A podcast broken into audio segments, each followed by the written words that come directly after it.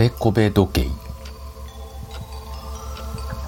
あべこべ時計という懐中時計は反時計回りに針が動いている。あべこべ時計を持っていると言うことかやることか思うことのどれかがあべこべになってしまう。見た目や珍しさだけで飛びつくとある中古屋にセールスマンが商品を仕入れにやってきた。セールスマンが何か売れそうなものはないかと探していると鎖がついた懐中時計を見つけた。その懐中時計は金色に輝いていて蓋の内側に鏡がついていた。しかも針が反時計回りに動いている。うわー何これ。こんな懐中時計初めて見た。こんな珍しい懐中時計には二度と出会えないと思いお店の人のところに懐中時計を持って行ってお金を出した。すると「それは売り物じゃないから戻してくれ」とお店の人がすごい勢いで何回も言ってきてセールスマンはびっくりした。でも言ってることとはあべこべでその手はレジに値段を打ち込んでいる。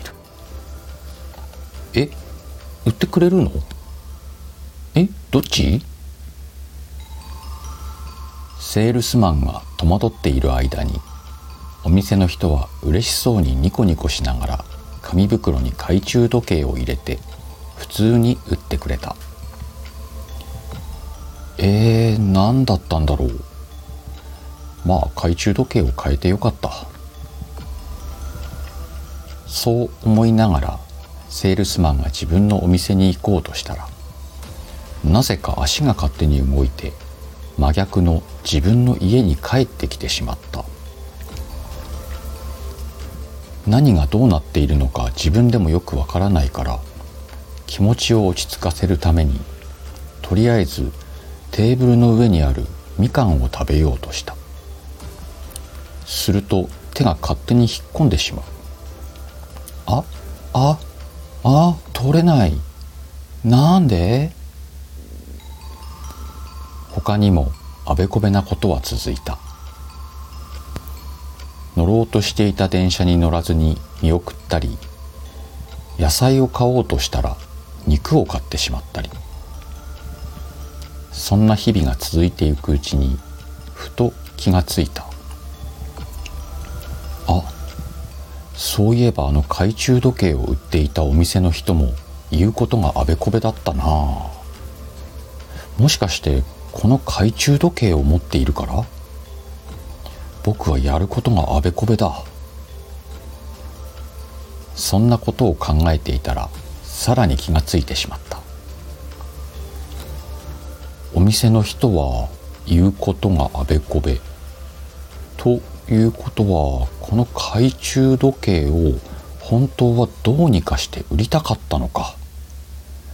今頃お店の人は大喜びだな。セールスマンはとんでもないものを手に入れてしまって途方に暮れていた。あべこべ時計という懐中時計は反時計回りに針が動いている。あべこべ時計を持っていると言うことかやることか思うことのどれかがあべこべになってしまう。見た目の珍しさだけで飛びつくと。あなただったらあべこべ時計を買う？買わない？